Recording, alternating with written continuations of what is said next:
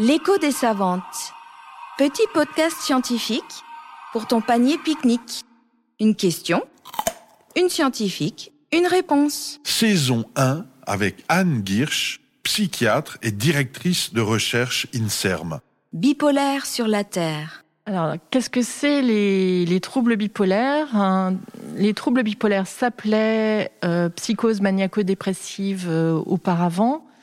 On parle de troubles bipolaires au pluriel parce qu'on identifie maintenant différents types de troubles bipolaires hein, euh, et parce qu'il y a toujours cette idée d'un de deux pôles hein, entre euh, le pôle maniaque hein, dont on parlait euh, déjà auparavant, donc l'excitation.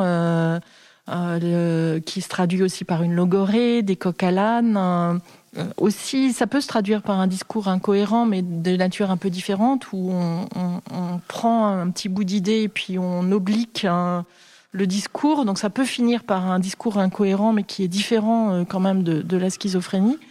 Et, euh, et puis le pôle dépressif. Euh, comprend tous, euh, dont on comprend tous le sens en fait, parce que a toujours, ça nous est à tous arrivé d'être un peu triste euh, ou de pleurer, mais, dans ce cas-là, euh, quand il y a des troubles dépressifs graves, ça va bien, bien au-delà, hein, avec une incapacité euh, totale euh, à, euh, initier des actions, euh, un sentiment de culpabilité qui déborde complètement la personne. Hein, euh, et, euh, et, qui rend impossible euh, la vie quotidienne.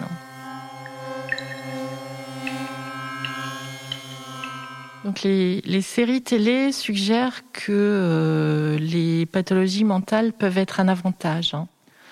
Je, pense que, alors souvent je les regarde pas ces séries, donc je ne sais pas trop, mais euh, je, pense que euh, ce, type d'idée va dans le sens d'une déstigmatisation et c'est donc une bonne idée. C'est-à-dire, euh, euh, finalement, l'image qu'on a de la pathologie mentale, elle est quand même globalement très négative. Hein.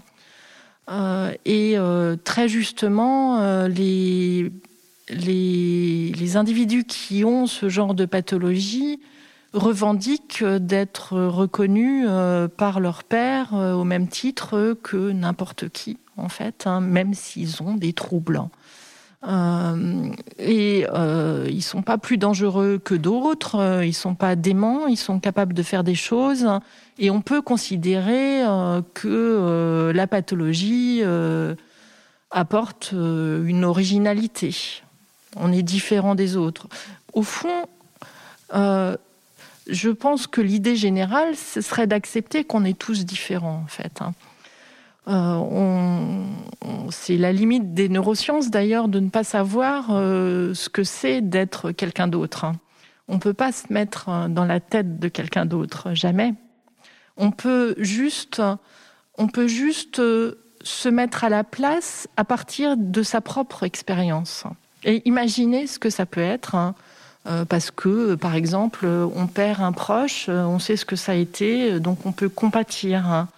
Euh, on peut comprendre ce que ça peut être, mais on ne peut le comprendre qu'à partir de sa propre expérience. Euh, et la particularité de ces pathologies, c'est que euh, pour nous, enfin pour nous, pour quelqu'un qui n'a pas la même pathologie, ça peut être compliqué euh, de se mettre à la place d'un patient. Parce que il y a cette altérité, le, fait que euh, le patient se comporte différemment. Euh, par exemple, quelqu'un qui vous regarde pas dans les yeux ou qui n'exprime pas ses émotions. On va immédiatement penser que c'est quelqu'un qui n'a pas d'émotions. Mais au fond, on n'en sait rien.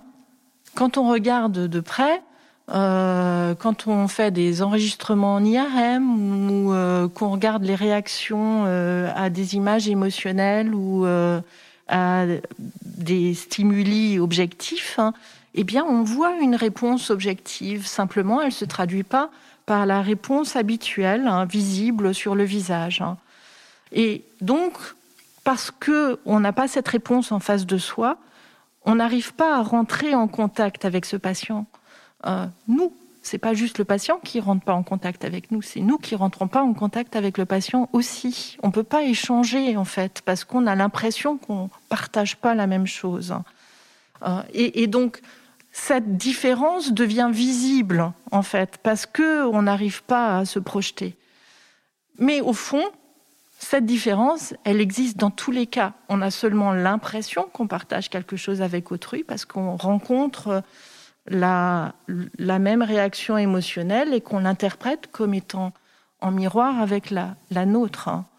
Euh, et, donc ces différences interindividuelles, c'est quelque chose auquel, à mon avis, il faut commencer à réfléchir pour comprendre ce que c'est qu'un autre hein, et pour accepter aussi que quelqu'un soit un petit peu plus différent que d'habitude. Alors, est-ce que la bipolarité se soigne avec quels médicaments Oui, bien sûr, heureusement. On arrive euh, à euh, améliorer euh, ces troubles. Les, médicaments qu'on utilise sont pas forcément les mêmes. Enfin, il y en a. Il y qui sont identiques pour toutes les phases de la pathologie, et puis il y en a qui sont spécifiques pour les symptômes maniaques ou pour les symptômes dépressifs. Donc évidemment, il y a les antidépresseurs, il y a le lithium, les régulateurs de l'humeur en général, hein. Et puis euh, les, les, neuroleptiques pour les phases maniaques. Hein. C'est les grandes euh, classes euh, de médicaments qui permettent de stabiliser euh, les, les phases aiguës. L'écho des savantes. Petit podcast scientifique pour ton panier pique-nique. Une production de la Nef des Sciences.